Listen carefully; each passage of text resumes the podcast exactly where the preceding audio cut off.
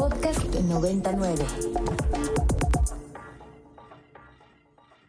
70.000 atletas se reunieron en Chile para participar en 40 deportes y 59 disciplinas en los Panamericanos que comenzaron el viernes 20 de octubre y concluyeron el 5 de noviembre. Los Panamericanos son el evento deportivo internacional multidisciplinario más grande del continente. Va a ser Brasil, Brasil es de oro, México plata y atención con el drama al final va a ser la República Dominicana quien se va a quedar con la medalla de bronce.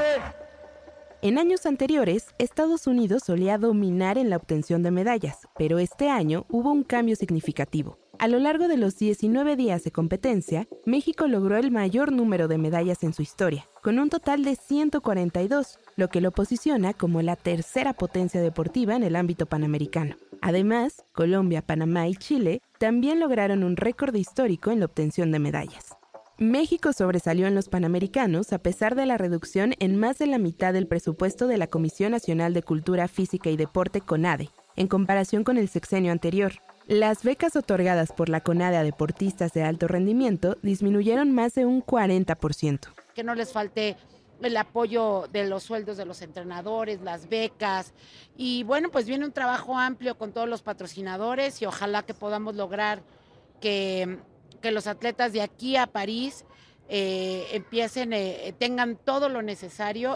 Según el comité organizador, Santiago tuvo un récord de asistencia con 1.3 millones de espectadores, marcando un notable aumento en comparación con la edición anterior en Lima, con 517 mil personas.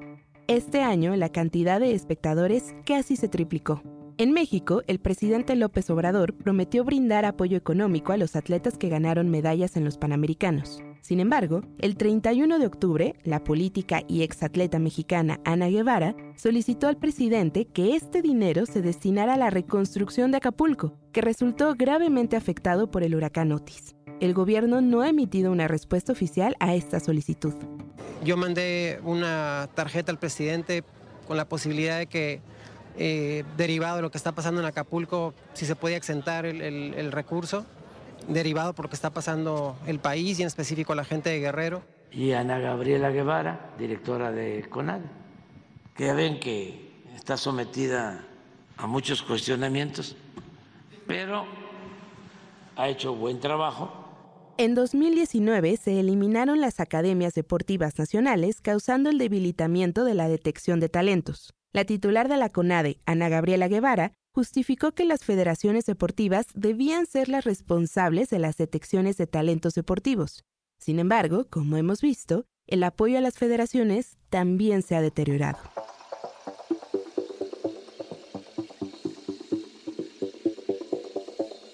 Bienvenidos a Date y Cuenta. Soy Rox Aguilar en sustitución de Alejandro Domínguez y como cada semana, hoy tenemos una nueva explicación de lo que es noticia. Me acompañan Bruno Correa y Farid Lu, estudiantes de la materia Storytelling, Reportaje y Microperiodismo de la Universidad Iberoamericana. Bruno, Farid, bienvenidos. Muchas gracias, Rox. ¿Con quién platicaron y por qué platicaron sobre los Juegos Panamericanos? Eh, platicamos con Minelli Ataide, que es una periodista deportiva con más de 20 años de experiencia. Trabaja actualmente en Milenio TV, en más específico en La Jornada. Pues justo como venías platicándonos un poco de todo lo que pasó dentro de los Panamericanos y la primera que le preguntamos a Minelli fue como todo esto de que México consiguió el mayor número de medallas en la historia y a pesar de la disminución de presupuesto y el poco apoyo para los atletas, ella nos platica de cómo el objetivo era superar lo hecho en Lima en 2019, incluso se superó y además incluso se supera lo hecho en Guadalajara, que fue aquí en territorio nacional. Los atletas realmente no tuvieron todo el apoyo que ellos hubieran querido, ¿no? Incluso la natación, recordemos que fue uno de los deportes que más castigados, se les quitaron las becas a, pues en general a los atletas de deportes acuáticos, ¿no? Y entre ellos, pues obviamente la natación, las chavas tuvieron que vender de todo, ¿no? Tuvieron que vender trajes de baño, toallas, en fin, la verdad es que en ese sentido la pasaron mal. Ellas consiguieron incluso, pues obviamente subir a, a por medalla, ¿no? El oro. Y al final me parece que justo es ese tema que todos los atletas querían destacar. Platicábamos con algunos de ellos antes justamente de los Panamericanos y mencionaban que ellos sabían que pues al final tenían que hacerlo mejor, tenían que destacar para realmente que la gente viera que ellos únicamente lo que quieren es justo eso, prepararse para lo que viene para la mayoría el próximo año, que son los Juegos Olímpicos. Creo que a la mayoría le salió esa, esa fuerza interna de querer demostrar que más allá del tema del apoyo y demás, pues estaban listos y preparados para hacer un gran papel justo en estos Juegos Panamericanos. Igual eh, este, platicamos con Minelli sobre los desafíos que enfrentan los atletas. Le preguntamos qué desafíos considera ella que son los que enfrentan los atletas mexicanos en términos de apoyo social, de reconocimiento, en comparación con otras disciplinas que no se encuentran dentro de los panamericanos y en comparación a otros países. Entonces, esto fue lo que nos contestó. El tema de los patrocinios, a ellos les cuesta mucho trabajo para otro tipo de torneos que no sean olímpicos, incluso para panamericanos, ha sido complicado para ellos tener ese apoyo en el que puedan obviamente contar económicamente. Y mencionaban eso, que, mucha gente solamente se fija en el tema de los Juegos Olímpicos y no en lo que está detrás, ¿no? Que, que al final es el camino también fuerte porque es el camino que los lleva a conseguir un boleto, ¿no? A prepararse de la mejor manera, eh, y, justo eso, eso les cuesta, les cuesta mucho. Continuamos hablando con Minelli sobre cómo se podrían involucrar más el apoyo del sector privado para ayudar y patrocinar a nuestros atletas dentro de estos juegos y otros. Ella nos explica de cómo el equipo de natación artística tuvieron que incluso vender sus trajes de baño para lograr participar cuando se les retira el apoyo. También buscan apoyo del sector privado y lo logran conseguir. Sin embargo, Minelli recalca que el apoyo no se debería nada más dar en situaciones de crisis, sino, sin embargo, en otras situaciones también. Creo que es eso, que la gente realmente crea en ellas, la iniciativa privada, crea en general, perdón, en todos los atletas, crea, crea en los atletas y que se pueden tener buenos resultados, pero es una cuestión de eso, de creer, no solamente pues de que a veces cuando vemos que están en crisis apoyarlos, ¿no? Sino apoyarlos desde antes cuando realmente se necesita para pues su, su, su preparación. Igual, Rox, fíjate que platicamos con Minelli sobre cómo el gobierno mexicano podría desempeñar un papel muchísimo más activo en el respaldo al desarrollo y promoción del deporte a nivel nacional. Le preguntamos esto a Minelli y esto fue lo que nos contestó. Se tiene ya destinado, por ejemplo, un apoyo para, para la mayoría, ¿no? A lo mejor más allá de ese tema de apoyo, de becas, de los que ya los tienen, ¿no? Este, no complicarles la existencia justamente con eso, quitándoles las becas a, a los que ya las tienen y realmente apoyarlos, ¿no? A, los que no las tienen, o sea, el realmente incentivarlos con becas para el deporte, ¿no? O sea, mayores que les alcanza realmente para tener una preparación, porque pues no solamente es un tema de, a ver, este, necesito las instalaciones para prepararme, ¿no? También recordemos que pues necesitan un nutriólogo, ¿no? Necesitan fisiatras, necesitan eh, preparación física, o sea, necesitan eh, que, que a los entrenadores también los apoyen. Continuando con los temas del apoyo, le preguntamos a Minelli si el apoyo es diferente en equidad de género en el deporte. Ella nos menciona que en muchos deportes, como es el fútbol, sí existe una gran diferencia de apoyo entre los hombres y las mujeres.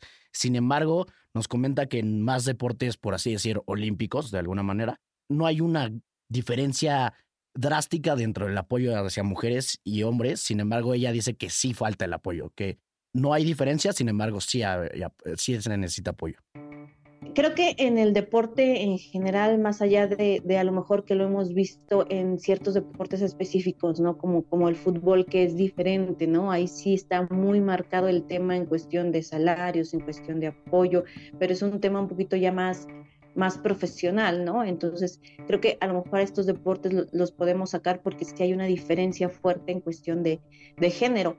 Pero, por ejemplo, en el caso de, la natación, en el caso del taekwondo, me parece que, el tema de género eh, es muy equilibrado y más allá de, apoyar más a, a las mujeres es simplemente apoyar al deporte en general, ¿no?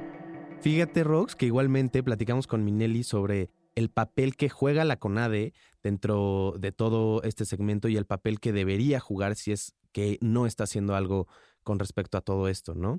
Ella nos platica, bueno, su percepción sobre lo que ella considera que es lo que la CONADE está haciendo y lo que debería hacer. Pues ha sido como todo un tema, ¿no? En este, en este proceso de, bueno, en este ciclo de Ana Gabriela Guevara, ha sido todo un tema porque, pues sí, ha presionado con el tema de las becas, ¿no? Este, del retiro de becas, como les decía, el equipo de natación y el de los deportes acuáticos en general.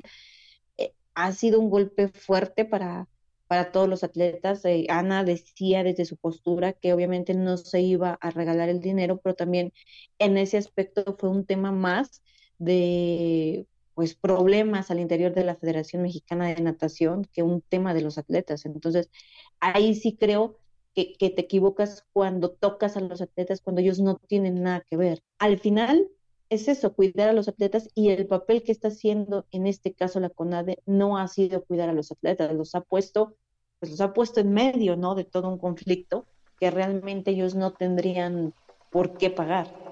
Algo que Minelli sí condenó activamente dentro de la entrevista fue cuando Ana Guevara dijo que los atletas iban a donar parte de su dinero a los damnificados en el huracán Otis en Acapulco. Y yo le pregunté si existen precedentes éticos o códigos de conducta en el mundo deportivo que respalden o cuestionen la idea de que los atletas donen sus ganancias a causas benéficas. Minelli nos platicó que no es algo malo que donen o den su dinero, sin embargo los atletas fueron de cierta manera forzados a dar sus premios, porque ni siquiera se les avisó.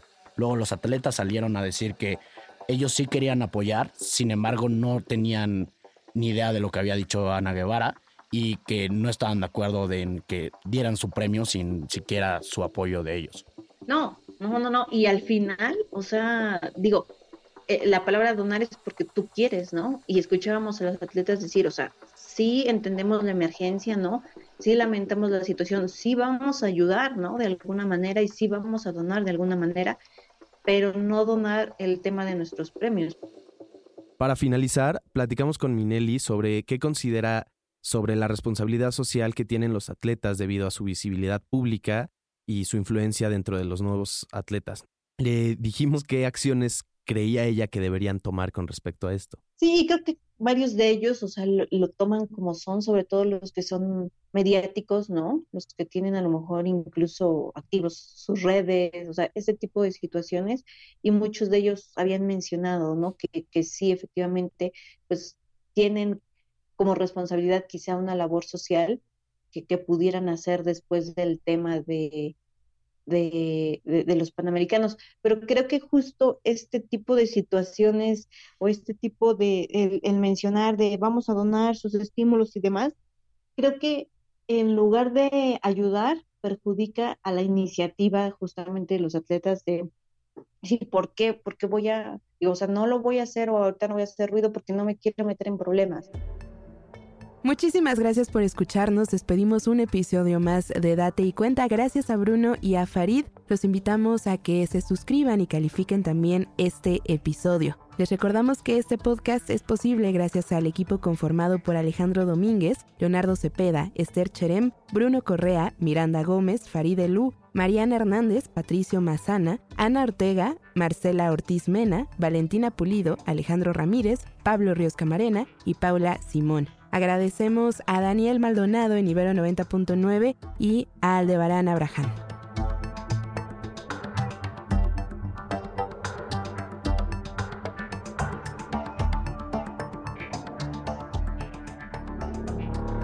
Para más contenidos como este, descarga nuestra aplicación disponible para Android y iOS o visita ibero909.fm.